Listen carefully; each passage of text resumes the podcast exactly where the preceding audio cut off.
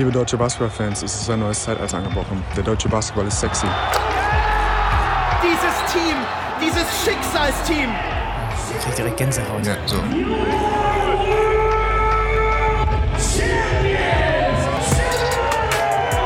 Ja, herzlich willkommen zu äh, Abteilung Weltmeister. Es ist normalerweise nicht in unserer Natur oder in unserem Ansinnen, ähm, mit traurigen News zu starten, aber die Sportwelt wurde in den letzten 24 Stunden, wie ich finde, per von was überschattet, was ganz fürchterlichem. Wir ähm, betrauern Agi Diawusi vom ähm, SSV Jan Regensburg, 25 Jahre jung.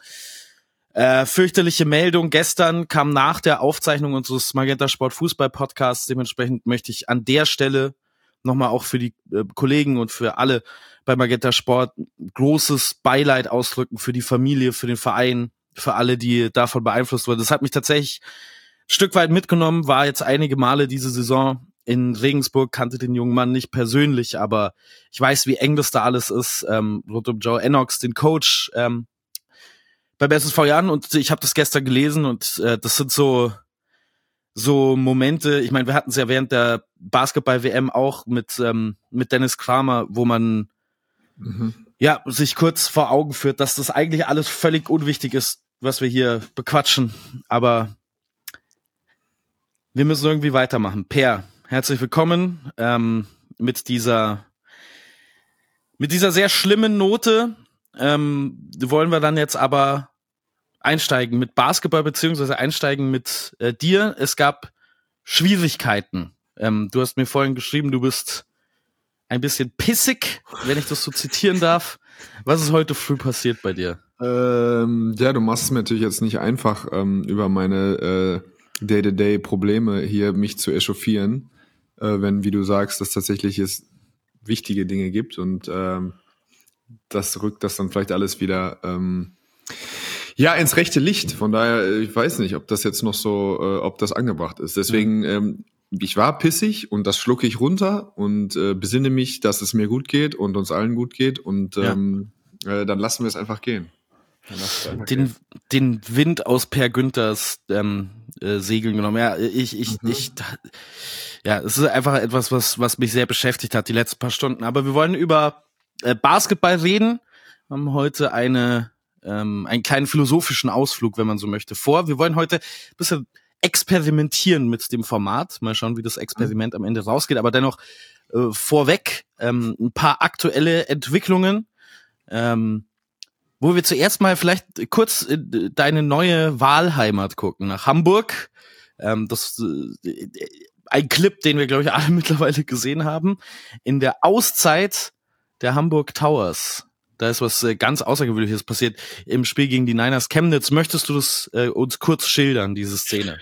Ja, also tatsächlich war es für mich so, dass ich das Foto, das ich danach gesehen habe, das hat bei uns in der ähm, in der Magenta-Gruppe Dennis Wucherer hochgeladen, dass ich das wirklich noch, das hat dem Ganzen noch eine ganz besondere Note gegeben. Also ähm, äh, Benka Baloschki hat, ich fand eigentlich auch eine coole Ansprache gegeben. Also das hätte für mich als Spieler wahrscheinlich funktioniert. Einfach so, es ist ja manchmal so, du, du merkst als Trainer oder auch als Mitspieler, irgendwie die Mannschaft beschäftigt sich nur noch mit den Schiedsrichtern. Ich habe keine Ahnung, was da, ähm, ich habe keine Sekunde des Spiels gesehen. Also ich weiß nicht, ob, äh, ob berechtigterweise. Und manchmal, wie gesagt, dann sind die in deinem Kopf und dann egal, was die pfeifen, dann irgendwie äh, zeigt jeder Spieler eine Reaktion oder irgendwas ist. Und ich glaube, das wollte er unterbinden äh, mit einer recht klassischen äh, so das können wir nicht kontrollieren. Ähm, äh, so, wir können, wir werden sehen, die, was sich die Meinung oder die, das nicht ändern können. Äh, alles, was wir machen können, ist spielt da durch, äh, spielt durch die Physis, spielt durch die äh, ausbleibenden Pfiffe. Ähm, und dann hat es hinten raus aber noch mal über eine Überraschung, also an Intensität noch mal gewonnen, würde ich sagen, oder? Weil ich, mhm. weil der Wort, was war der aber so? Also F den, äh, was sehe ich, F den, F die Physis, F den, äh, F was die Jungs pfeifen oder sogar mhm. direkt F die Schiris? Ich weiß gar nicht so genau. F die, ja, F, F them, glaube ich. Einfach nur them. them. Ein, okay, F ein them, formloses ja. them. Ja. Äh, das hat mir gut gefallen. Ich finde das äh, schön, wenn es auch so solche Sachen, wenn Leidenschaft durchbricht, äh, auch wenn es dann manchmal grenzwertig wird. Äh, aber das dieses Foto, ich weiß nicht, ob ihr es gesehen habt, das ist überragend, weil das hat so ein bisschen was von, wenn ich äh, musikalisch eigentlich in vielen Orten zu Hause bin, auch so so ganz aggressive äh, was ist das, so Schreimusik? Metalcore, so, ja, ja, sowas. ja, sowas. Das, Ja, hatte, sieht- das hatte so ein bisschen was für mich, äh, ging in die Richtung. Ja, es sieht aus wie ähm, das Cover von einem Album, das du bei so einem Metalfest im Jugendzentrum in die Hand gedrückt bekommst, von so einer Band, die noch nicht so wirklich bekannt ist. Aber die, die halt jetzt mal ein Cover gemacht haben irgendwie. Ähm, Nein, das ist stark. Wann hatten wir das zuletzt? Das war, war das Pete Strobel war der letzte, oder? Der sich ein Mikrofon damals geschnappt hat, kann ich mich noch erinnern. Der hat einen Joke Von, äh, gemacht, Ma- ne? genau. Der hat irgendwie eine Ansage gemacht in seinem, ähm, äh, so irgendwie erzählt und hat irgendwas Falsches dann irgendwie nochmal ein paar, äh, irgendwie, ja, also war ein lästiger Gag. Ähm, Mhm.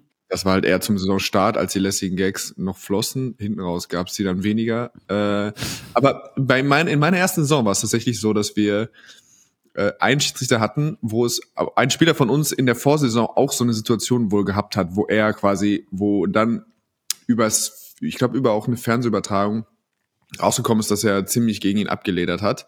Äh, Der Schiedsrichter war Boris Schmidt, äh, Schiedsrichter Legende. Ich hatte eine große Zeit immer mit ihm. Äh, also wirklich, ich fand ihn wirklich hervorragend. Ähm, und wir hatten einen Spieler, Jonathan, Jonathan Levy. Ähm, der, glaube ich, wie gesagt, hatte eine Auseinandersetzung mit ihm. Und es war immer, wenn wir in der Halle waren, war klar, Boris ist da, äh, bleibt ruhig, äh, lasst euch nichts anmerken. Und ich habe das nie verstanden, weil ich hatte immer das Gefühl, Boris und ich sind irgendwie nicht Seelenverwandte, aber wir sind so kleine Menschen, die in so einer Welt von größeren Menschen umringt irgendwie so zusammenhalten müssen. Und ähm, aber das gibt's schon. Ich bin super gespannt. Ich würde, ich hätte auch super gerne mal den, ähm, äh, was ich Benny Barth oder sonst jemand getroffen, äh, gesprochen, so wie sowas aufgenommen wird. Das interessiert mich brennend. Nach der seit meinem Karriereende ist natürlich auch Kommunikation auch mit der Seite viel einfacher und viel lockerer. Da kann man einfach halt irgendwie mal so nachfragen. Ey, wenn ihr wirklich mal hört, dass ein Spieler so wirklich daneben greift und euch mal irgendwie ad hominem äh, so irgendwie was Unschönes sagt, so wie geht so so wirklich ehrlich so wie geht ihr damit um? So ist das weg? Ist das nicht weg?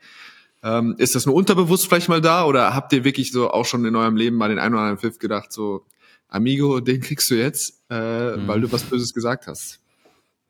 Ja, die, das ist ein Thema vielleicht für einen ganzen Podcast mal in der Zukunft. Äh? Also wenn wir jetzt heute mit unserem Experiment dieses äh, Single-Themen-Podcasts, wenn es gut ankommt, können wir das ja mal angehen. Ne? Also äh, Scott Foster und Chris Paul in der NBA ist ja so eine ganz bekannte Fehde, die Ja. jedes Jahr wieder ausgespielt wird zwischen den beiden. Es spannend auf jeden Fall auf äh, die Referees zu blicken. Und dann ähm, haben wir natürlich noch äh, als Neuigkeit die, das Olympia ähm, Quali-Turnier, die deutsche Nationalmannschaft, natürlich als amtierender Weltmeister, was man immer, immer noch ab und zu schütteln, um diese Worte, ähm, wenn diese Worte aus meinem Mund kommen, automatisch qualifiziert, aber die anderen Teams, die anderen Gruppen ähm, sind da jetzt ausgelost. Ja, die Überblick, äh, der Überblick, Per, über diese Auslosung. Die, die, die Messe, die Nachricht war natürlich, dass wir dieses äh, Turnier in Lille und in Paris nicht mit den beiden Superstars Luka Doncic und Giannis Antetokounmpo äh, genießen werden können, ähm, sondern sie sind eben in einer Gruppe gel ge gelandet. Nur der erste Gruppenerste kommt weiter, logischerweise. Ja. Erwischt es einen von denen. Ähm, ich bin mir ziemlich sicher, dass beides versuchen werden oder zumindest antreten zu werden, äh, antreten werden. Und äh, boah, tut ein bisschen weh. Also ich muss sagen, gerade wir waren ja auch bei der Eurobasket einfach so irgendwie wirklich verwöhnt, wenn so ein Poster da ist und da sind dann eben Jokic und Janis und ähm, und Luca und wie sie alle heißen drauf und da würden dann wahrscheinlich jetzt auch noch LeBron oder ein Steph dazukommen. Ähm, das gefällt mir gut und Mhm. the more the merrier und schade, dass das da irgendwie schon einen von den beiden erwischt. Es wird aber ein ganz schönes Battle. Mal schauen, wo wir diese Spiele dann verfolgen können. Vielleicht ja dann sogar bei Magenta Sport. Aber das steht alles noch ähm, in den Sternen. Wir wollen auf unser Thema, auf unser philosophisches Thema, wenn man es dann so nennen möchte, ähm, des heutigen Podcasts kommen. Ich habe das vorgeschlagen, weil es ein Thema ist, das mich schon lange beschäftigt und das aktuell geworden ist durch die vergangene Woche, also aktueller denn je, durch ähm, Maodulo und ähm, seine Killer-Performance ähm, Mhm. in der vergangenen Euroleague-Woche ähm, im Spiel gegen Roter Stern Belgrad, äh, Lo ähm, mit 32 Punkten in dem Spiel äh, komplett offensiv durchgedreht und Natürlich ist Maodo ein Spieler, der lange in unserem Fokus ist, Weltmeister mit der Basketball-Nationalmannschaft, aber ein Spieler, der irgendwie so emblematisch ist für meine große Frage, die ich mir immer wieder stelle, was macht denn einen modernen Point Guard aus? Und ist Maodolo überhaupt jemand, den man einordnen und einsortieren könnte unter der Kategorie Point Guard? Und deswegen, Pierre, haben wir uns überlegt, wir nehmen uns heute mal so ein bisschen die Geschichte der letzten 20 Jahre der Point Guard Position vor. Bisschen grob natürlich, da könnte man jetzt eine ganze Doktorarbeit drüber schreiben. Aber mit wem könnte man besser drüber reden als mit einem der profiliertesten Point Guards in Deutschland der letzten 20 Jahre mit dir? Und da ist natürlich das erste, was mir sofort einfällt, wir kommen gleich nochmal auch auf Odolo zurück. Ähm, ein junger, aufwachsender Per Günther, der mhm. sich mit Basketball den ganzen Tag über beschäftigt. Auf wen hast du denn so geguckt, wenn es um deine Entwicklung als Spieler ging? Wer waren da so deine Vorbilder? Also das war ja noch ein Zusatz, wenn es um meine Entwicklung als Spieler geht. Also ich glaube, es, man kann da so ein bisschen eingrenzen in zwei verschiedene Sparten. Einmal den, den Leuten, die ich einfach zugeschaut habe ohne Ende, so von, sagen wir mal, was ist ich, mein Alter, 12 bis 16.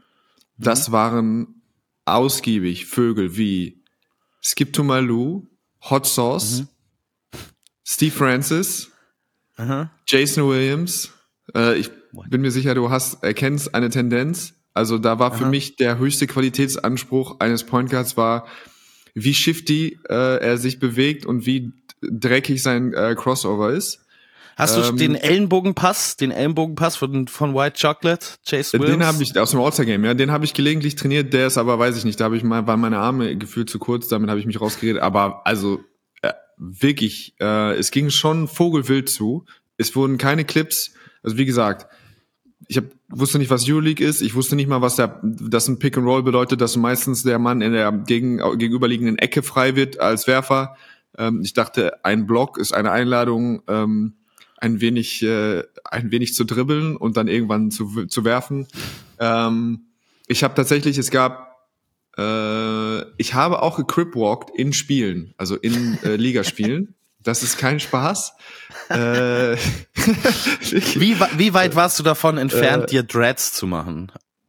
Mm, mein Bruder hatte welche, glaube ich. Der ja? musste, die, die waren aber zu eng gezogen. Der hatte Kopfschmerzen zwei Tage und hat die wieder aufgemacht. Ähm, ich habe, ah, also das wäre vielleicht eine, eine Spur zu weit, aber ich war schon, das war meine Welt. Ja, And One Mixtapes, The Nordic, das war so die, Kalif äh, die ähm, kanadische Version. So, das war da habe ich mich wohlgefühlt. Und mit 0,0 habe ich irgendwie darüber nachgedacht, äh, was meine Rolle als Point Guard, wie ich Leute besser mache, so null zerebrale Herangehensweise an das, wie ich es gemacht habe, sondern es war einfach Buckets geben. Und äh, ich war jetzt nicht richtig, also ich war ziemlich gut in der Jugend, aber nicht gut im, also in einem, ein Scout kommt vorbei oder ein Bundestrainer kommt vorbei und guckt sich das an und denkt so, wow, das ist perspektivisch was, was Hand und Fuß hat, sondern es war so, auf eine hagende Art und Weise. Ich konnte, war nur schnell und hatte einen Rechtskorbleger und Attitüde, so. Und das hat, da hat halt aufgehört. Ich konnte aus dem Dribbling einigermaßen werfen. Ich konnte überhaupt keinen Catch and Shoot. Sowas gab's gar nicht. Für mich waren mhm. Backdoor Cuts oder abseits des Balles sich bewegen war, war was für Streber. Das war nichts, das war, dann hatte man kein Game, wenn man das machen musste, um an Punkte zu kommen. Also war sehr problematisch alles. Aber Hast du das Gefühl, dass das deine Einstellung war gegenüber der Point Guard Rolle oder dass das generell ja. so auch dich umgeben hat? Das war mein, also das war meine persönliche. Ich weiß nicht, das war oder das, ja, also dieses Ball nach vorne bringen und dann irgendwo sich äh, irgendwo hinzustellen und dann auf den Ball zu warten und dann Spot-up reinzuschießen, das war ein Feindbild tatsächlich. Ähm, mhm. Und ja, das war auch Teil, weiß ich, die Kultur war schon stark so. Das war schon einfach, weiß ich, die Klamotten, die du anhattest, Allen Iverson Poster, das mit, wo er mit Vince da, äh, wo er sitzt, glaube ich, und Vince steht hinter ihm oder andersrum. Natürlich hing das. Ähm, das waren die N1-Shirts, waren die, was ich, das war das ganze Ding, ja. Das habe ich schon gelebt. Und dann ist das tatsächlich ziemlich scharfen, scharfen Richtungswechsel genommen, weil danach habe ich gedacht, ach guck mal, Gordon Geib Gordon Geib ist so wahrscheinlich das Einzige, was möglich wäre, den Weg in die Bundesliga zu finden oder vielleicht dann auch ein Zweitligaspieler zu werden, weil er war für mich so dann nicht ultra talentiert, aber eben hat irgendwie zwei, er war einer der heftigsten Verteidiger. Er hat auch null mit meinem Spiel zu tun gehabt und hat eben auch Spot-Up geworfen, hat irgendwie alles gemacht, was ich nicht konnte, aber war so für mich so, es gibt auch einen Ort für Leute, die irgendwie in der Bundesliga landen können, die nicht Pascal Roller oder Mita Demirel sind, die ich natürlich, die sau wichtig für mich waren. Mhm. Irgendwie einfach nur, weil das ja irgendwie gerechtfertigt hat, dass, oder es gab, das war ja quasi, der, die zu benutzen war, oder wenn ich 2005 die Nationalmannschaft gesehen habe und in der wichtigsten Possession äh, des deutschen Basketballs der letzten 20 Jahre vor den vor diesem Team, die es jetzt haben, war quasi gegen Spanien im Halbfinale die letzte Offense und da sind sowohl Demirel als auch Roller beide auf dem Feld. Das heißt, die waren 1,81 oder 82 groß. Wenn mir jemand gesagt hat, du bist zu klein, dann war das ja quasi hat das keinen Sinn gemacht, dann kannst du mir, dann habe ich immer darum gebeten zu sagen, okay, das ist Bullshit, ich bin nicht zu klein, ich bin entweder ein nicht gut genuger Werfer für meine Größe oder ich bin nicht schnell genug für meine Größe oder sonst irgendwas, aber dann gibst du mir wenigstens das, womit ich arbeiten kann, mhm. weil du kannst mir nicht sagen, ich bin zu klein, wenn ich gerade die beiden Amigos da ähm, auf dem Feld sehe, auf der größtmöglichen Bühne. Aber nichten habe ich gedacht, ich konnte jemals nur in die äh, in die Gegend von solchen Spielern kommen, sondern ich dachte so, okay, ich muss halt mir andere Leute angucken äh, und das war tatsächlich Gordon Geib, der dann, glaube ich, damals, ähm, ich glaube, in Leverkusen war. Und das war so für mich jemand, wo ich dachte, nicht unbedingt mit den Qualitäten, aber so, das könnte ja irgendwie funktionieren. Ja. Mhm. Ja, sehr spannend. Und das ist ja auch vielleicht so ein bisschen beschreibend dafür, wie ich finde es ganz interessant, dass deine früh basketballerische Erziehung, wenn man so möchte, eben beginnt mit der Spielart an Point Guard, die heute oft verknüpft wird mit der NBA. Mhm. Ob das dann tatsächlich so richtig ist, ähm, das wollen wir auch so ein bisschen äh, analysieren hier, aber dieses äh, Clear Out, alle aus dem Weg, ISO und dann jemand mit Cluster Handles, der irgendwie einen gegnerischen Verteidiger auseinander nimmt. Das ist ja glaube ich, in die populäre Kultur nicht nur mit diesen N1 Mixtapes gekommen, sondern du hast den Namen auch schon erwähnt, Allen Iverson. Ne? Allen Iverson mhm. ist, glaube ich, da der ganz große Kulturveränderer Anfang der 2000er, seine NBA-Saison. Und das, obwohl er, und das ist jetzt schon eine Frage, die sich dann auch wieder zurückbezieht auf Maodolo, für dich ein Point Guard ist oder ein Shooting Guard? Weil das ist ja ein großer Teil dieser ewigen Debatte.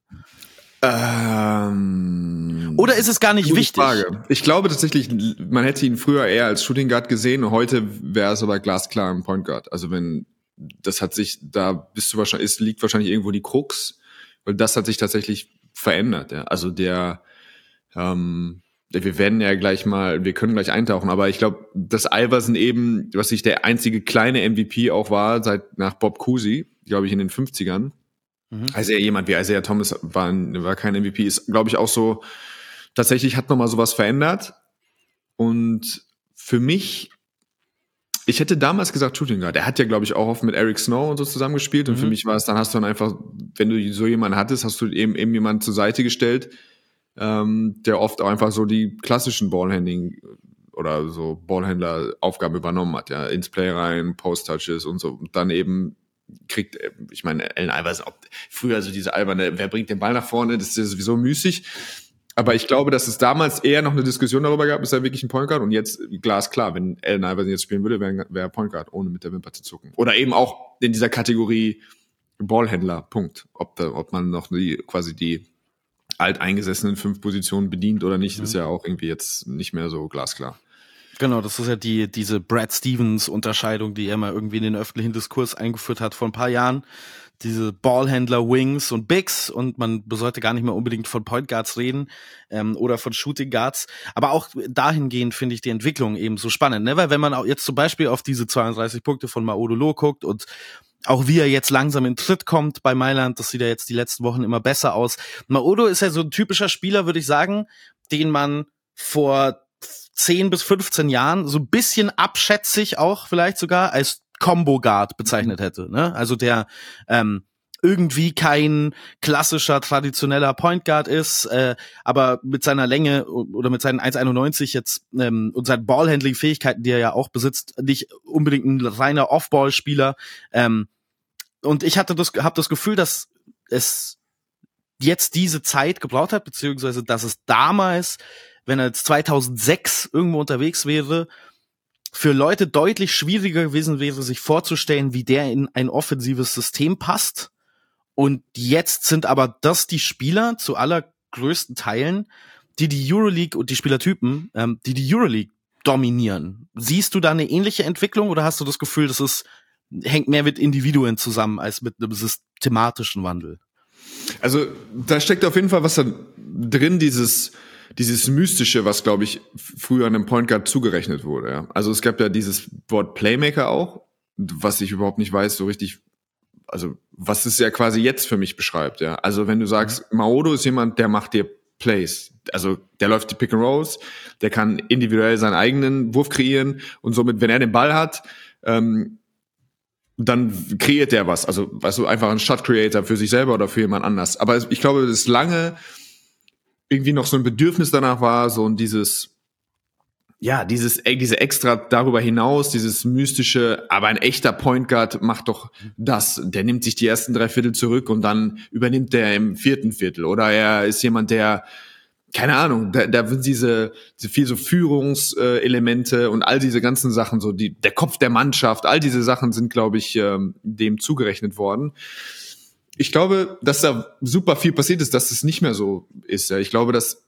dass erstmal auf vielen anderen Positionen auch mehr von den Aufgaben übernommen werden. Also ich glaube, dass du eben auch super zerebrale Spieler hast auf anderen Positionen.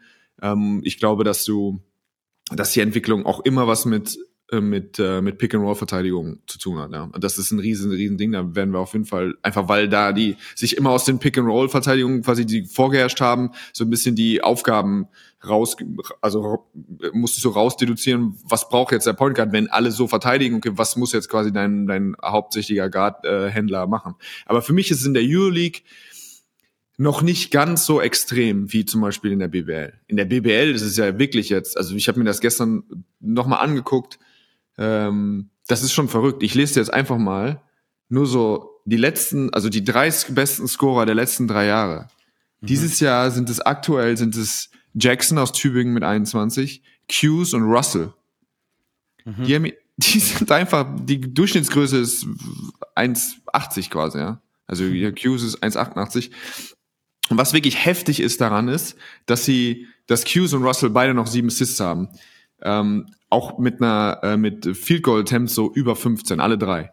Dem Jahr davor, Russell Shorts, Eric Washington, also wieder drei Point Guards. Das, das sind die Score, also das sind die besten Scorer äh, der oder die die am meisten scoren in der Bundesliga. Davor hast du das Jahr hast du Shorts, Jackson Cartwright, Heidegger. Quasi der, die Durchschnittsgröße, wenn die drei besten Scorer der letzten drei Jahre nimmst, sind es einfach Anfang 1,80 so, 1,82. Das ist wirklich verrückt. Und eben was es vorher, glaube ich, nicht gab oder was es seltener gab. Du, du stöberst dann da durch. Jetzt lese ich einfach nur mal so fürs Gefühl, was sonst so Jahre waren, normal, ja.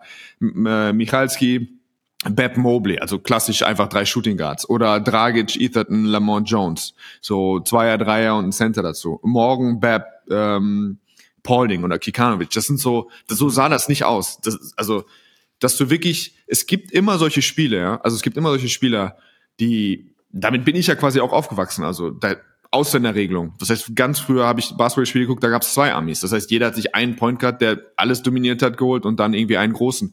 Aber die Usage Rate, die jetzt in der BBL oder dieses, diese Version von wir suchen einen Meter achtzig Spieler, der jedes Mal in die Zone kommt und der kriegt dann auch einfach diese Usage Rate, die gab es wirklich, die gibt es einfach nicht. Also für 20 Punkte im Schnitt machen, das waren wirklich so 21 Punkte, das sind die, so die Top-Werte für die Top-Scorer. Und dann mhm. dazu über noch siebeneinhalb Assists, das sind die Werte von quasi einem Jared Jordan. Also so jemanden, Spielertypen, die einfach dann wirklich nur Assists gegeben haben. Das heißt, du hast jetzt einfach Spieler, die beides kombinieren, die einfach beides machen. Und das heißt, den Anteil, den Anteil, den die, wo die Offenses entscheiden, das ist, das ist riesig. Das gab's nicht. Ich gebe dir mal ein, also nur mal so, machen wir manchmal weiter. MVPs, Shorts, letztes Jahr Jackson Cartwright davor, Smith, Jalene Smith als Ausreißer eigentlich in der, mhm. auf der mhm. Point-Position, so ja. Allrounder, nicht aus dem Dings und Will Cummings, auch wieder kleiner, kleiner Scorer, so. Das ist, das sind jetzt die MVPs. Davor, wenn du die 30 Jahre davor anguckst, hast du dreimal kleine Spieler äh, als MVPs in der BBL. Das sind ähm, Deshaun Wood 2010, auch wilde Zahlen und auch der ein, einer der wenigen Spieler, die in den Jahren quasi auch diese Usage Rate hatten mit 20 im Schnitt oder 19 im Schnitt und 5 Assists. Pascal Roller und äh, Kai Nürnberger Anfang der 90er. Pascal Roller 2003, 2004. Mhm. Pascal Rollers Statistiken, ich muss das einleiten mit äh, Pascal Roller ist ja, ich habe gerade gesagt, habe ich mir als Kind angeguckt, ist so der netteste Mensch, den man sich vorstellen kann. Ich treffe den auch hier, wenn man, wenn ich ab und zu mal zu, beim Brunch bei den Reichen und Schönen in Hamburg eingeladen bin, dann treffe ich mhm. den. Also überragender Mann. Seine MVP-Saison 2003, 2004. Bitte schreibt mir, wenn das nicht stimmt. Ich habe das 20 Mal überprüft. MVP. 11,7 Punkte, zweieinhalb Assists, zweieinhalb Turnover. 43 Prozent aus dem Feld. Zweiter Platz. Okay? Ich lasse das jetzt 11,7 Punkte, okay? Ich lese jetzt einfach mal. Weißt du, wen, wen, wen ich eigentlich jetzt anrufen müsste? Dennis Wucherer. Weil ich mhm. erzähle dir jetzt mal kurz, was Dennis Wucherer in dem Jahr aufgelegt hat. Soll ich dir sagen? Ich, ich, ich, hab's, ich hab's vor mir. Ja? Ich hab's aufgerufen. Dennis Wucherer in derselben Saison bei den Bayer Giants Leverkusen. 19,9 Punkte im Schnitt. Ähm, 51,3 Prozent aus dem Feld, 60,2 aus dem Zweierbereich, 4,8 Assists, 3,2 Turnover, 1,7 Steals. Okay, jetzt sagst du, ja, okay, der hat zwar 20, 5 und 5 gemacht äh, gegen 11, 2,5 und 2 und 2,5 Turnover, aber der ist ja nur Neunter geworden mit Leverkusen. Okay, wie wär's mit, wenn wir uns euch anbieten? Äh, BJ McKee von Trier irgendwie easy in die Playoffs gerutscht mit, was hat er gemacht? 23 Punkte im Schnitt, Mhm. Ja, 23, 4 und 4, 5,5 mit über ja. 50 Prozent Fehlwurfquote. Äh, ich weiß nicht, wenn man sonst noch. Mein Boy Ty McCoy, 18, 4, 3,5, 2 Steals, hat einfach 70 Prozent Zweier getroffen in der Saison. Mhm. Als Shooting Guard. Demont Green haben wir noch, der, der, auch über 20 Punkte. Es geht auch einfach weiter mit Nutschfei, 16, ja. 17, äh, 16 und 7, Best, Stanojevic, also Jetzt ich weiß nicht, ich weiß nicht, ob es damals einen Diskurs gab, was so, äh, weißt du, weiß ich, ich weiß es nicht.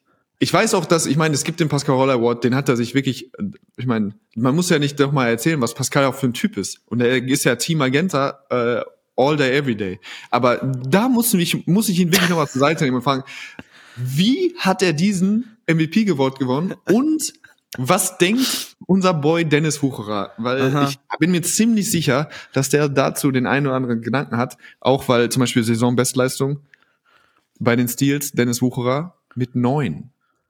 Wow. Neun Steals in einem 40-Minuten-Spiel. Das ist. Aber da, da sind wir jetzt mal kurz, äh, das war jetzt nur so eine kleine Seitnotiz. Aber das was ich sagen wollte, FGAs von Pascal damals MVP in 2003, 2004 6,6. Jetzt ein Dwayne Russells FGAs, äh, Field Goal mhm. Attempts sind jetzt halt mal bei 16,5 im letzten Jahr. Und dazu ja. eben noch sieben Assists zu zweieinhalb Assists. Also diese, dieses, diesen Typ, diesen Spielertyp, der, also deutlicher kann es nicht sein. Das sind diesen MVPs, die gewinnen, äh, die sind Tabellenerster äh, oder sie schaffen es eben damit nicht abzusteigen. Einfach das Suchprofil. Wir brauchen jemanden, der 1,80 Meter ist, jedes Mal in die Zone kommt, der Switches äh, schlafwanderisch bestrafen kann unter den Motor hat, das eben für 30, 32, 33 Minuten zu tun.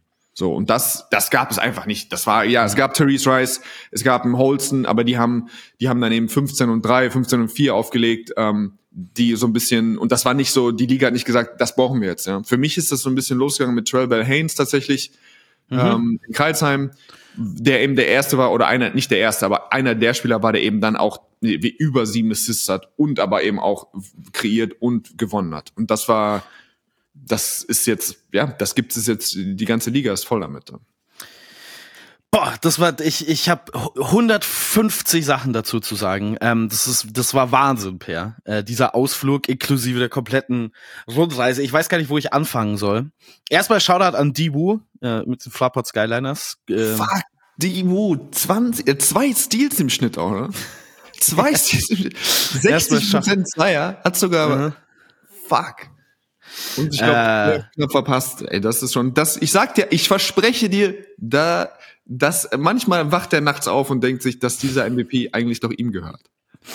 9 und 1 zurzeit mit den Fraport Skyliners in der ja. Pro A, also Shoutout, äh, läuft ganz gut. Okay. wir haben diesen ganzen Ausflug in die Veränderung des Point Guards begonnen mit, äh, oder du hast du, angesetzt mit den Verhältnissen zwischen der BBL und der Euroleague. Und ich finde, das ist eine ganz wertvolle Beobachtung und eine ganz interessante Beobachtung. Und hier ist meine These, auch der Start mit Trey Bell Haynes in diese neue Ära, wenn man so möchte, ähm, der Easy Credit BBL. Ich würde sogar sagen, dass es vielleicht noch eins früher geht, dass man vielleicht sogar noch eins weiter zurückgehen kann mhm. und Frank Turner nennen kann. Mhm. Aber für mich hängt diese Veränderung, dieses heliozentrische der Point Guards in der BBL der vergangenen Jahre ganz massiv zusammen mit Thomas Isalo. Mhm. Ja. Ich glaube, letzte, letzte Saison hat Stefan Koch ihn als den besten Coach der Welt bezeichnet. Ich weiß nicht, ob ich so weit gehen würde, aber ich glaube, dass er ein Coach in dieser Liga war, ähm, der nachhaltig alles verändert hat für die äh, nächste Zeit, hat sich ganz viele Prinzipien abgeguckt von diesem Maury Ball, also dem Houston-System. Ja. Was ja ganz interessant ist, weil es auf äh, James Harden damals gezählt hat in der NBA, einen Spieler, der alles, ähm, alles unter Kontrolle hatte, absurde Usage-Raten damals von über 43 Prozent. Also kein Spieler in der NBA-Geschichte ist jemals da wieder nah rangekommen, außer Russell Westbrook, wenn auch nicht ganz so ähm, effizient. Und diese Verschiebung, dieses wahnsinnige Ziehen des Spiels auf den Point Guard und dieses, dieser unglaubliche Fokus auf Pick-and-Roll-Offense, das ist eine Verschiebung aus meiner Sicht der letzten Jahre, weil wir haben Natürlich noch äh, Systeme, die anders funktionieren. Wir haben äh, Alba Berlin über die letzten Jahre gehabt, die allerdings auch den Luxus hatten, den man in Europa sehr selten hat, einen Big zu haben, der ein äh, überdurchschnittlicher bis sehr, sehr guter Playmaker war in Luke Sigma. Wir haben es jetzt zum Beispiel bei Ulm, ne, also da hat, hat man zwar einen ähm, Juan Nunez, der ein überragender Playmaker sein wird und jetzt bereits schon auf einem sehr hohen Level ist, aber wo das Playmaking auch zu großen Teilen von ähm, deiner Center-Position auskommt, in Travion Williams. Ähm, mhm das sind eben so bisschen die Ausnahmen und ähm, die und Spieler mit solcher Länge, die solche Playmaking-Fähigkeiten haben, findet man normalerweise nur in der Euroleague oder der NBA. Abgesehen und wenn du solche Spieler nicht zur Verfügung hast, dann hat es dieses System, diese diese Art von wahnsinnigem Fokus auf die Guards in den vergangenen Jahren für diese Teams ermöglicht, ähm, die Offensive auf eine Art und Weise zu trimmen und zu beschleunigen, ähm, wie es in den Jahren zuvor einfach nicht den Eindruck hatte. Und viele, also ich weiß nicht, du hast ja noch in der Liga gespielt, als Thomas Isalo da ähm, mhm. bei Kreisheim unterwegs war. Ich habe damals ganz viele Stimmen gehört von anderen Teams. Ich möchte, möchte jetzt keine Namen nennen, aber die mir immer wieder gesagt haben, ach, das, was die da spielen in Kreisheim, ist ja so langweilig. Das ist ja fürchterlich anzugucken, der Basketball, weil du genau weißt, was passieren wird. Es ist immer derselbe Typ, läuft ein Pick and Roll und dann ist hier die erste Rotation, dann geht der Pass da raus. Es ist immer das Gleiche, immer das Gleiche, immer das Gleiche. Aber es scheint ja doch so, als würden die allermeisten Teams in der Liga das für sich adaptieren. Hast du das damals auch schon gehört, dass dieses Isalo-Spiel Leuten im Prinzip schon zum Hals raushing? Ähm, nein, habe ich so nicht wahrgenommen. Ich habe, ich äh, natürlich war es so ein bisschen so als Gefühl der zweite äh, Isalo-Spieler MVP war oder dass dass dass es immer so aussah, als würde jetzt egal welchen Guard der holen würde, dass er diese Zahlen auflegt, war das natürlich schon so ähm, dass dann wieder ein bisschen Kredit vom Spieler weggenommen wurde und dem Trainer zu. Also so ein bisschen dieses, ja, okay, in dem in Isalo-System, ähm, wenn du so quasi die, das grüne Licht hast, dann äh, das ist ja klar irgendwie, dass, dass die Spieler so gut aussehen. Oder nicht klar nicht, aber das hat das so die Leistung so ein bisschen relativiert. Die Kritik an dem, oder an die, ich meine, ich muss sagen, ich habe damals auch nicht einfach, ich habe quasi Kreilsheim zweimal im Jahr gesehen, wenn ich gegen sie selber mhm. gespielt habe. Ich habe jetzt mir privat die Kreilsheim-Spiele nicht, nicht äh, gegönnt. Das heißt, ich wurde quasi auch dann einfach nicht gelangweilt. Aber ähm, was den Einfluss angeht, bin ich hundertprozentig bei dir.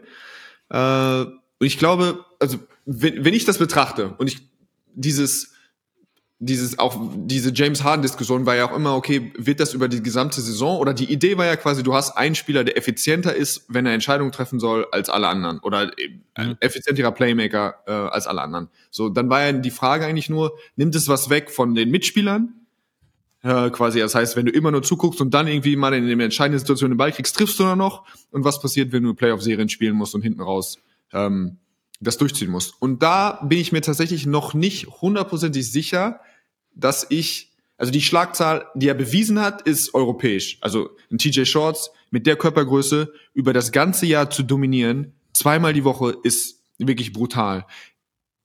Ich meine mir einzubilden, dass er in Ulm oder in der letzten Saison, dass die Playoffs schon, dass seine Leistung langsam bisschen oder die Effizienz langsam bisschen runterging und dann die Playoff-Serie gegen Ulm auch seine schwächste Serie war. Und auch so mit, was heißt, der, in Anführungszeichen der schwächste oder ineffizienteste Ball, den er der in der Saison gespielt hat. War natürlich das auch verletzt wohl, ne? In der, in ja, der genau. Ja, ja, okay. Ja, ja, und ist dann auch wieder müßig. Aber ich glaube, dass eben gerade in der, bei der NBA-Schlagzahl das so dann irgendwie, das ist so die Frage. Ähm, und aber klar, gerade wenn du nicht europäisch spielst und du bist Tübingen und du spielst einmal die Woche, dann ist ja ist bewiesen einfach, dass du das durchziehen kannst, ja. Und gerade wenn du es eben schaffst, dass du dass du die, dass du die Mitspieler involviert hältst. Für mich ist es einfach verrückt zu sehen, weil ich bin ja wirklich, also diese, der Ruf nach, das hat mich ja verfolgt, der Ruf nach einem großen Point Guard. Also ich weiß nicht, wie du das, äh, seit wann du irgendwie Debatten verfolgst, aber es war ja immer so, wann kriegen wir, also unsere Point Guards waren ja eben mhm. äh, Kai Nürnberger und Pascal Roller, Mita Demirel und die, der Ruf war trotzdem immer da, wann kriegen wir den großen, mal so einen großen Point Guard, einen Pass, so einen Passgenius, weil wenn du die Euroleague MVPs anguckst, es gab auch Point Guards, die da die MVP gewonnen, aber die waren ja Diamantidis, Papalukas, Micic und Theodosic. Und da, das ist schon klar, dass das jetzt ähm, anders aussieht als äh, Jackson Cartwright und äh, was weiß ich und Dwayne Russell so.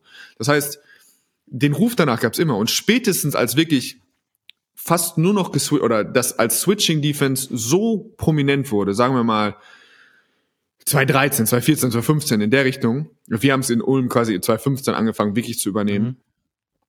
Und mit Brandon Hobbs in der zweiten Unit und wir haben einfach gesehen, okay, Brandon Hobbs ist so lang und äh, selbst wenn er kein physischer Verteidiger ist, der kommt dann, kämpft sich um den großen rum und macht den Pass schwer und so weiter. Da war für mich eigentlich klar, wow, es wird immer schwierig, es wird immer schwieriger, als kleiner Point Guard zu werden. Weil jetzt ist wirklich so, kannst du mit dem switchen, kannst du nicht mit dem switchen, ist quasi die erste Frage, die du mit stellst. Da mal die Zeit Delaney, Wanamaker, wo du einfach gesagt hast, okay, wenn du die hast oder wenn du einen kleinen 1,80 Spieler hast, das ist einfach, was die Physis angeht, ist ja ist nicht zu vergleichen. Und du musst es switchen, weil du musst switchen, weil du, du kannst nicht mehr quasi in Anführungszeichen herkömmlich verteidigen.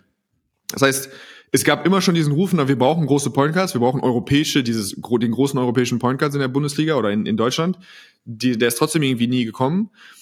Und das ist aber jetzt nochmal konträr, also dass ich rausgehe aus der Liga und die Mannschaft und die Liga füllt sich immer weiter mit kleinen Point Guards, die in so ultra prominenten Rollen agieren. Das ist was, was ich niemals gedacht hätte und auch nur ein Stück weit, also auch nur, ich habe Theorien, woran das liegt, aber mhm. was ja schon ja, auch gerne. eher so counterintuitive ist. Ja? Ich glaube zum Beispiel, dass bei James Harden der Stepback eins der nachhaltig, also wichtigsten Element, Spielelemente überhaupt ist. Es mhm. gab den Stepback schon immer, aber den quasi so effizient zu werfen, dass Kids über oder jeder den wirft, das hat alles, das hat für mich gerade in den 1 gegen 1 Situationen gegen große alles verändert. Also wir hatten mhm. den zum Beispiel David Holston mit 1,65 Meter oder 70, hatte so seinen Snatchback durch die Beine, das heißt wirklich so, also hart nach vorne gegangen und dann durch die Beine zurückgezogen und dann wie immer noch hinter die Reihenlinie gekommen, den, der ist auch gegen jeden losgeworden. Dass du jetzt aber dem Verteidiger oder gerade den Großen eine dritte Dimension gibst, in die du verteidigen musst. Es war früher so als Großer, du stehst quasi anderthalb Meter vor ihm und dein Kopf ist nur, okay, entweder ich laufe jetzt rückwärts gleich oder bewege mich rückwärts oder ich springe und nehme meinen Arm hoch. Das sind die zwei Sachen, die du machen musst. Also du bist so in einer, du bist quasi in einer Bereitschaftsdienst und denkst so, okay, entweder Arm hoch und contesten und in die Luft springen oder nach hinten bewegen, so schnell wie ich kann. Und jetzt ist es nicht mehr so. Jetzt ist es so, du musst vielleicht auch noch zwei Schritte nach, also, also du musst dich vielleicht sogar noch in die, nach vorwärts, vorwärts bewegen. Das heißt, das ist, das ist was ganz, wirklich was ganz anderes. Wenn du mhm. gegen jemanden spielst, der wirklich einen bösen Stepback hat und du weißt, der kommt ständig, wie bei einem Maudolo. Oh shit. Mic drop im schlechten Sinne. Ähm, ändert, verändert das alles für dich. Also es ist viel schwieriger, nur auf deine Größe sich zu verlassen. So, es ist, und ich glaube, dass das wirklich ein großer Teil auch war, warum es wieder einfacher wurde für extrem kleine, schnelle Spieler äh, in 1 gegen 1 Situationen zu scoren. Eben durch diese Hellsicht, mhm. durch diese Schwierigkeit der Dreier, die quasi jetzt auch dann einfach salonfähig waren ja, und auch so ultra effizient. Wenn, äh, frag mal Shooter, die sagen dir, im Stepback schieße ich fast lieber als alles andere, einfach weil du so früh auch den Ball in den Händen hältst. Also, mhm. also ist ja klar, du machst den Stepback, du hast schon das letzte Dribbling, du hast den Ball schon quasi eine Sekunde in der Hand und kannst alles perfekt richten, bevor du dann irgendwo da ankommst, von wo du wirklich abspringen willst und dann schießen willst. Ähm, und das war, das war eher ein Wurf für einen Spezialisten und ich glaube, der hat wirklich auch nochmal einfach auch die Effizienz in diesen 1 gegen 1 Situationen äh, verändert. Weil anders kannst du das auch nicht erklären. Also es ist ja eigentlich immer noch so, dass du einen riesen Nachteil hast, wenn du 1,80 Meter bist und du willst switchen. Aber es ist eben, die Vierer sind irgendwie verschwunden oder die, das Post-Up-Spiel ist immer mehr mhm. verschwunden. Ähm, es sind immer mehr Rimrunner, das heißt athletische Fünfer, die auch nur switchen sollen. Also die nicht mehr, es ist dir wichtiger, oft jetzt wichtiger, dass dein Fünfer switchen kann und ein Rimrunner ist, ähm, als dass er ein gutes Postgame hat. Das heißt, auch Leute, die ein Poster bestrafen können und eben auch aus dem Post, äh, Poster so gut rauspassen können, dass du mit einem kleinen bestraft wirst. Das ist alles, also die defensive Seite des Balls hat sich quasi für den, für den, für den Zwerg verbessert. Dadurch, dass es weniger wirklich gute Postspieler gibt, die mhm. da schnell rauspassen und die offenen Lösungen, die kleineren, kleiner gewordenen Fenster halt finden. Und in der Offense hast du durch, haben die Leute einfach mehr Skill, äh, sind einfach ja, die nehmen halt große auseinander. Und dadurch, dadurch hat sich was entwickelt, was für mich vor fünf Jahren quasi nicht denkbar gewesen wäre. Ich glaube, das Verschwinden des Postgames generell, das gilt, geht ja nicht nur in der BBL so, das ist ja ein Trend, den es seit Jahren in der NBA gibt, in der Euroleague sieht man es auch immer weniger, ist auch was, was philosophisch und also das Übergehen in immer mehr Pick-and-Roll-Offense ist ja auch was, was philosophisch sehr viel an dem Job des Point Guards verändert hat. Ne? Also ja. Du bist halt in den allermeisten Fällen als Point Guard nicht mehr der, der dafür verantwortlich ist, ähm, hier den Tisch zu decken, wie man so schön sagt, den Ball in den Post bringen und dann irgendwie spacen und wenn man ihn nochmal äh, rausgekickt bekommen sollte, dann schnell bewegen oder eben den Wurf nehmen, wenn er wirklich komplett offen ist, sondern du bist viel mehr derjenige, der das gesamte Spiel in Händen halten soll. Ich finde es auch in der Euroleague interessant. Ähm, ich habe mir mal so ein bisschen ähm, äh, bin so ein bisschen auf Advanced Stats Suche gegangen. Ähm, die äh, Usage Rate ist ein bisschen schwieriger äh, Stat manchmal, weil es bestimmte Sachen nicht beinhaltet, aber unter den Top 10 Spielern in Usage Rate in der Euroleague sind dieses Jahr auch alles, äh, sind äh, sieben von zehn Spielern sind Guards, ähm, sechs davon reine Point Guards, der siebte ist Carson Edwards vom FC Bayern Basketball. Shooting Guard, aber natürlich auch mit einer Körpergröße von 1,80, eine eher ähm, Größe eines eines kleineren Point Guards.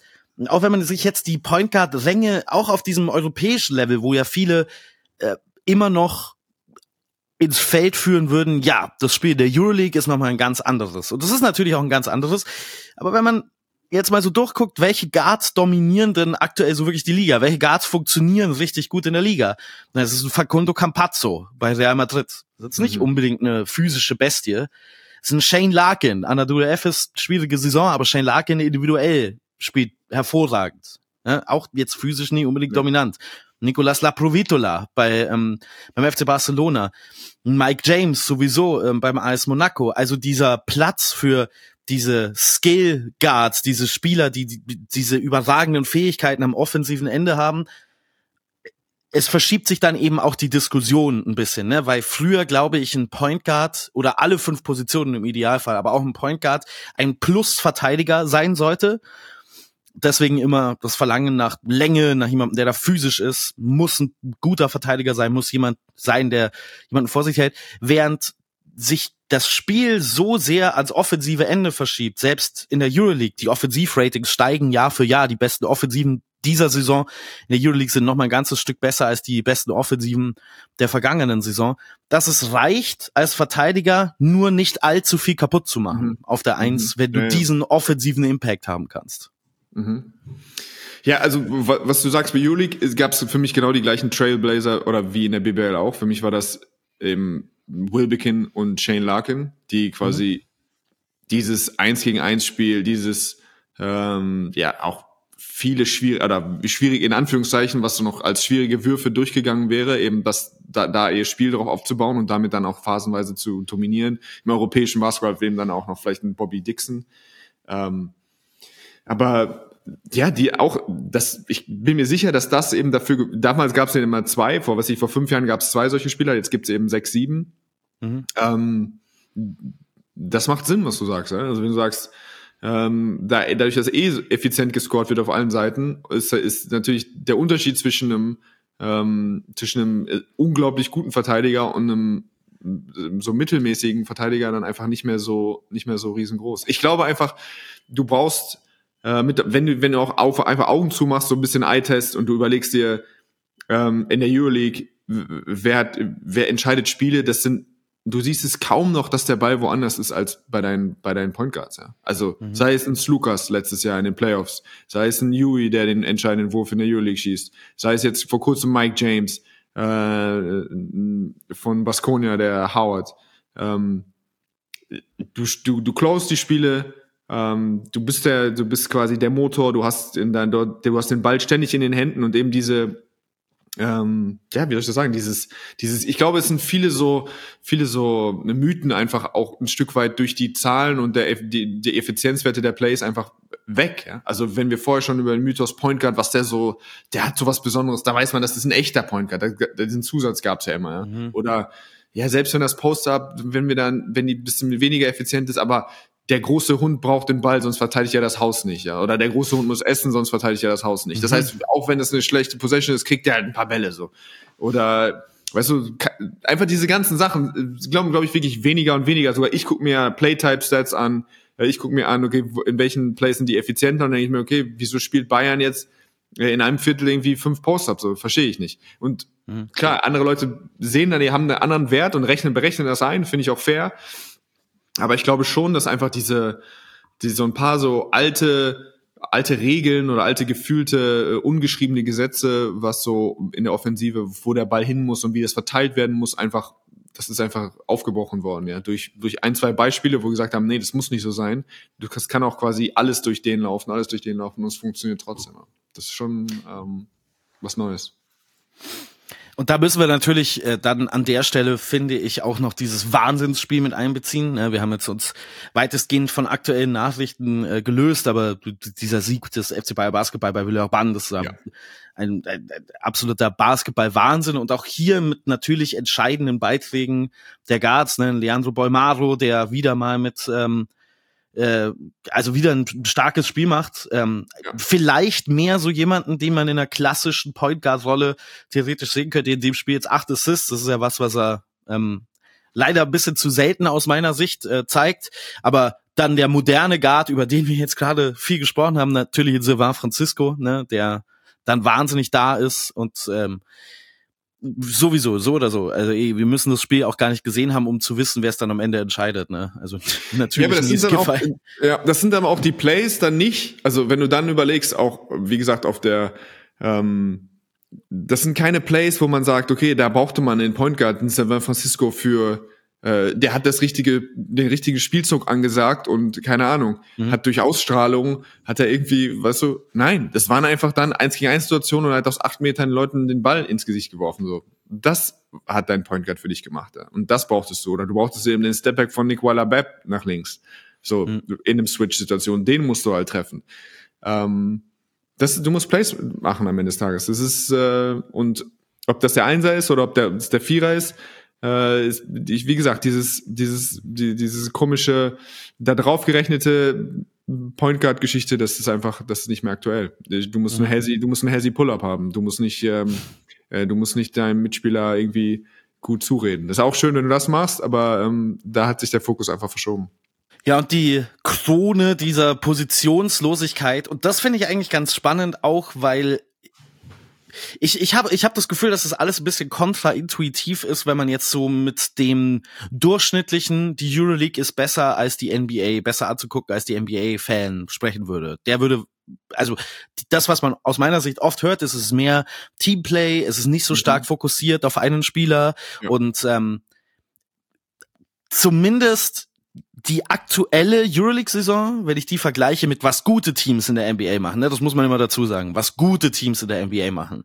Weil was die Charlotte Hornets machen, ist ja egal. Ne? Also das ist denen selber egal, was die machen. Dementsprechend muss man das nicht bewerten. Aber was gute Teams machen, ist ja, dass tatsächlich echte Positionslosigkeit einkehrt in der NBA. Ne? Die Orlando Magic sind ein wahnsinnig gutes Beispiel. Deutsche Brille. Aber es ist mittlerweile nicht mehr nur die deutsche Brille und der Blick auf die beiden Wagner Bros, sondern dieses Team ist wahnsinnig ernst zu nehmen. Ähm, sind zwölf und fünf, äh, das drittbeste Team im Osten und haben im Prinzip zumindest über die längste Zeit diese Saison keinen Point Guard. Ne? Also Michael Fultz ist da der mhm. nominelle Point Guard. Anthony Black ist eigentlich ein, ein, reiner Defensivspieler fast, der so gut wie keine offensiven Anteile benötigt. Und das Playmaking kommt in so einem Team von anderen Positionen. Und ich habe mir das mal so ein bisschen statistisch aufgearbeitet. Ich habe mal zurückgeguckt, ähm, irgendwie so arbiträr eben die Grenze an der Jahrtausendwende gelegt und auf die Saison 2000, 2001 geguckt 20 besten Spieler der NBA in Assistquote, allesamt Point Guards. Ohne Ausnahme Point Guards. Heutzutage besten 20 Spieler bisher in dieser Saison, was Assistquote angeht. Natürlich kann man jetzt auch argumentieren, ist es dafür der beste Stat, aber nur mal so als Blick drauf. Sieben von diesen 20 Spielern keine Point Guards, vier davon Center. Shoutout Alperen Schengen, der kommt da auch noch mit drin vor in dieser Liste. Also wo sich das Spiel wirklich radikal verändert hat, auch aus Sicht der, des Point Guards und des Point Guards sehr viel mehr Abschlussspieler sind, ist ja in der NBA. Und das finde ich schon interessant, angesichts der Tatsache, dass man sagt, ja, da hat ja eh nur der Point Guard den Ball in der Hand und ballert, weil das scheint ja gar nicht so zu sein. Ja, ich, das stimmt. Ich glaube, dass tatsächlich einfach die NBA das noch auf die Spitze treiben, zu gucken, okay, wo sind wir am effizientesten? Also ich glaube tatsächlich, was datengetriebene Entscheidungen und, ähm, und Playcalling angeht, sind die NBA da noch mal einen Schritt weiter. Ich finde auch, also EU-League-Verhältnisse oder das NBA-Verhältnisse in der EU-League einkehren, finde ist ja auch wirklich nicht so. Ich finde, bei Mike James sieht es manchmal schon so ein bisschen so aus. Also mhm. Monaco spielt manchmal tatsächlich so quasi vier aggressive, verteidigende Rollenspieler um ihn rum und dann äh, ist es Mike James Show und das ist aber wirklich der Ausreißer. Selbst wenn FS irgendwie so spielt, dass Shane Larkin ähm, ein Pick and Roll nach dem anderen läuft, dann kommt er quasi trotzdem noch, ist, ist er auf der zwei, dann kommt er irgendwo irgendwo über ein paar Blöcke geflogen, dann ist Bewegung. Ja, das macht Adam John schon so ganz gut. Ähm, aber in der NBA ist es tatsächlich für mich einfach so, die nach zehn Spielen sehen die, okay, wer ist unser effizientester Spieler und wo kriegen wir die besten Würfe raus, wenn der in Aktion ist und dann kriegt er den Ball und Punkt. Und das ist einfach völlig egal, welche Position der beinhaltet. Also nochmal der, äh, ich muss nochmal auf die, auf die Orlando Magic äh, gucken und die sensationelle Saison, die die bisher spielen, sind eine der positiven Geschichten in der NBA. Habt ihr letzte Woche schon so ein bisschen, ähm, oder was heißt ein bisschen, ihr habt äh, Complete German Watch gemacht, aber Jetzt gerade nochmal die Entwicklung dieser letzten Wochen sind Wahnsinn, äh, wie ich finde. Man teilt sich da die ähm, Playmaking-Verantwortung auf. Das ist ein Offensivsystem, das jetzt noch nicht so toll funktioniert. Die Defensive ist auch von einem anderen Stern, ist wahnsinnig gut. Also das ist ein richtig, richtig ernstzunehmendes Team. Aber das haben wir natürlich auch schon viel besprochen bisher. Jetzt finde ich noch interessant, wir, wenn wir die Historie der Point Guards äh, durchgehen, wir haben viele große Namen aus dem europäischen Basketball ähm, durchgenommen. Wir, wir viele so Momentum Changer des europäischen Basketballs. Wenn wir auf die NBA gucken und auf die Weltbühne, auf die weltbesten ähm, Individualisten, da führt natürlich kein Weg an Steph Curry vorbei. Mhm. Für die Art und Weise, wie die Point Guard Rolle neu interpretiert wurde und du bist ja jetzt kein so Traditionalist, ne? Also du würdest Steph Curry schon als Point Guard bezeichnen, weil das sind ja auch so Themen, die dann aufkommen in den letzten Jahren, ne, gerade wenn es um die Diskussion geht, wer ist der beste Point Guard aller Zeiten. Diese Diskussionen sind aus meiner Sicht sowieso immer schwachsinnig, aber wenn es um diese Diskussion geht, dann Magic gegen Steph und dann führen viele Leute an, ja, ist Steph überhaupt ein Point Guard? Ist der nicht eher ein Shooting Guard? Aber es ist ein Point Guard, oder? Aus deiner Sicht? Der das Spiel nachhaltig halt verändert hat, wie Point Guards zu spielen haben. Äh, ja, es ist das, was wir heutzutage als Point Guard beschreiben, ist er auf jeden Fall. Mhm. Echt, das ist einfach eine müßige Diskussion, weil das die Definition eines Point Guards war vor 30 Jahren oder vor 20 Jahren eine andere als heute. Äh, und dann sagen die, die nach der alten Definition das werten, sagen nicht, er ist es nicht. Und die, die sagen, aber ich bin jetzt ein Freund vom aktuellen Spiel, und er ist natürlich ein Point Guard in dem, was er, äh, in dem, was er macht. Er bestimmt die Pace für die Warriors. Ähm, wie gesagt, er, dass er Assists hat und passen kann und auch für Mitspieler kreiert. Ich meine, selbst wenn es eben nur immer diese diese Jahr ein Jahr aus drei gegen zwei Situationen, die er nach einem harten Trap äh, für Draymond Green einfach gespielt gefühlt jeden Angriff einfach kreiert. Natürlich ist das ein Point Guard. Ähm, hm. Aber ich verstehe schon, wie gesagt, das wurde halt schon auch so einfach uns eingetrichtert über, über Jahrzehnte, dass das eben eigentlich nicht das ist, was ein Point Guard. Point Guard muss irgendwie noch so ein bisschen, der hat noch, da ist noch so ein bisschen mehr und das gibt's einfach nicht mehr. Also, das ist, äh, ich weiß nicht, haben wir zu diesem historischen Ausflug noch was hinzuzufügen? Ich fand das eigentlich ein ziemlich spannendes, ich fand das alles ziemlich, sehr, sehr spannend. Also, meine These, meine abschließende These, wenn man denn eine haben möchte, ist, dass sich das Spiel und die Art und Weise, wie Point Guards eingesetzt haben, in all diesen, auf all diesen Ebenen radikal verändert hat. Ich glaube, das hat sich auch so radikal verändert, weil der Talentpool auf dieser Position auf der Eins so wahnsinnig groß ist. Also, ne, also ich glaube, wenn man sich viele Euroleague-Spieler und Euroleague-Point Guards heute anguckt, die da vielleicht nicht mal die allergrößte Rolle spielen, die wären, glaube ich, vor 20 Jahren noch NBA-Guards gewesen. Ähm, es rutscht einfach immer so nach unten, weil man eben Spieler, die unter zwei Meter groß sind und richtig talentierte Basketball ähm, sind, immer mehr findet auf der Welt. Radikale Veränderungen auf Guard in all diesen Punkten. Was ist denn der Ausblick? Gibt's denn einen Ausblick? Oder sagen wir, wir wissen nicht, was da in Zukunft passieren wird? Ähm, der Ausblick ist, ich glaube, das wird, das ist eine gute Frage. Ich dachte ja schon immer, also ich bin da nicht gut drin, äh, Sachen kommen zu sehen, die ich so, also wie gesagt, gerade die, die quasi die neueste, in Anführungszeichen neueste, seit drei, vier Jahren existierende Verteidigungsart gegen das Pick and Roll, dass du quasi jetzt immer nur noch von der Strong Side äh, oder von der ballstarken Seite Spieler rüberbringst und dann eben, sei es Wall oder Next, das ist jetzt alles bisschen viel, aber, Ihr habt das ähm, gespielt unter Jaka Lakovic, ne? Ja, ähm, ja. ja, das, also das rutscht dann irgendwie so in die in irgendwo eine Liga, auch über die Spanier, über Ito. Berlin hat das ja wirklich, äh, also war die erste Mannschaft, die uns damit oder die die BBL für riesige Probleme damit gestellt hat. Ähm, und ich habe, ich dachte irgendwie immer so, okay, das ist ja jetzt auserzählt. Also Pick and Roll Defense ist irgendwann vorbei. Und ich glaube, dass das, dass das ein Faktor ist. Ich glaube, dass in der BBL eben auch das einfach Faktor Geld eine Rolle spielt also dieser Spielertyp, dass du Glück hast und eben bei so einem richtig triffst, ähm, ist einfach eine Geldfrage. Also ich quasi so ein heliozentrisches System um ein Spielerprofil, das mit das günstigste was es gibt. Also ein, einen kleinen, vielleicht undersized Speedster, ähm, das ist nach wie vor der, der günstigste Spieler. Nachdem er, also klar, wenn er nach zwei überragenden Saisons dann nicht mehr, dann verdient er auch Geld. Ähm, aber das hat schon auf jeden Fall auch wirtschaftliche Gründe, warum das in der BBL so, äh, so forciert wird. Ja. Und da glaube ich, dass das, ähm, ich glaube, dass das so bleiben wird. Ich glaube, dass dieser Spielertyp jetzt für vier, fünf Jahre ähm, da bleiben wird. Prinzipiell hat man ja eigentlich immer sonst das Gefühl, die Spieler werden größer oder es wird ist mehr mhm. Skillball gespielt. Ja. Also es wird mehr meine, auf der anderen Seite äh, sind jetzt, sieht man jetzt irgendwie Chad Holmgren und Wembanyama's ja. und dann denkt man irgendwie, warum sprechen wir jetzt davon, ob 1,75 Meter Point Guards jetzt die große mhm. Zukunft sind, so. Ähm, wie gesagt, da bin ich miserabel drin. Äh, da gibt es bestimmt irgendwelche kleinen Thinktanks, die so das Leben oder äh, vor, in zehn Jahren prognostizieren und demnach jetzt Autos bauen. Aber ich äh, kann dir nicht sagen, äh, ob es auch irgendwo eine kleine Zelle gibt irgendwo in Berlin, die äh, überlegen, wie der BBL Basketball aussehen wird Aha. in acht Jahren und dann dementsprechend äh, irgendwas äh, Empfehlungen aussprechen.